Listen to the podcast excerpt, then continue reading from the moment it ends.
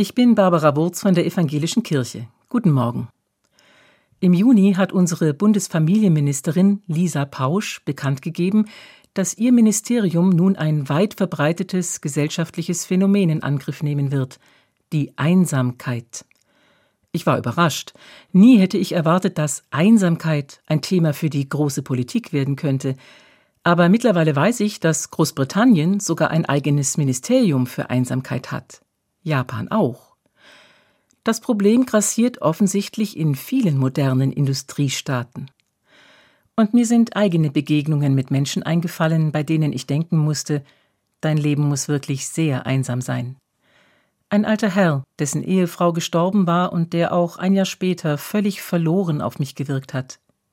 Eine Frau in den Vierzigern, verheiratet, zwei Teenager zu Hause, Sie lebt mit der ganzen Großfamilie ihres Mannes im gleichen Dorf, und niemand aus der Familie merkt, was für einen schweren Stand sie hat. Nicht unbedingt allein, aber allein gelassen. So fühlen sich viele Menschen heute. Einsam eben. Und kaum jemand mag es zugeben oder wagt es das auszusprechen, ich bin einsam.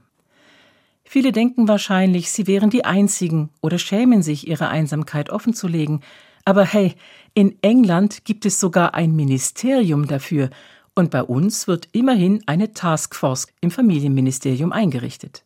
Einsamkeit ist nicht harmlos. Wenn Sie sich angesprochen fühlen, müssen Sie aber nicht warten, bis das Ministerium erste Ergebnisse zur Überwindung der Einsamkeit vorgelegt hat, denn ein Mittel dagegen gibt es immer. Einfach mit jemandem reden. Wenn das zu viel Überwindung kostet, die Telefonseelsorge anrufen oder ein vergleichbares Angebot. Das könnte doch ein erster Schritt sein. Und ich möchte allen, die unter Einsamkeit leiden, Mut machen, es einfach auszuprobieren. Was kann schon passieren? Verehrte Hörerinnen und Hörer, ich bitte Sie heute, denken Sie daran, Einsamkeit kann Menschen in die Knie zwingen. Wir sollten mehr darüber sprechen. Einsamkeit ist kein persönliches Versagen, kein Grund, sich zu schämen, und viele Menschen sind davon geplagt. Wenn Sie davon geplagt sind oder wenn Sie Rat brauchen, dann bitte ich Sie, rufen Sie an, zum Beispiel bei der Telefonseelsorge. Vielleicht kann Ihnen auch das Bürgerbüro Ihres Wohnortes weiterhelfen oder das Pfarramt.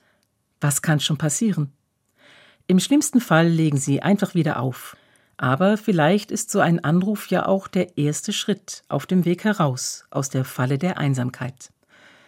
Barbara Wurz, Stuttgart, Evangelische Kirche.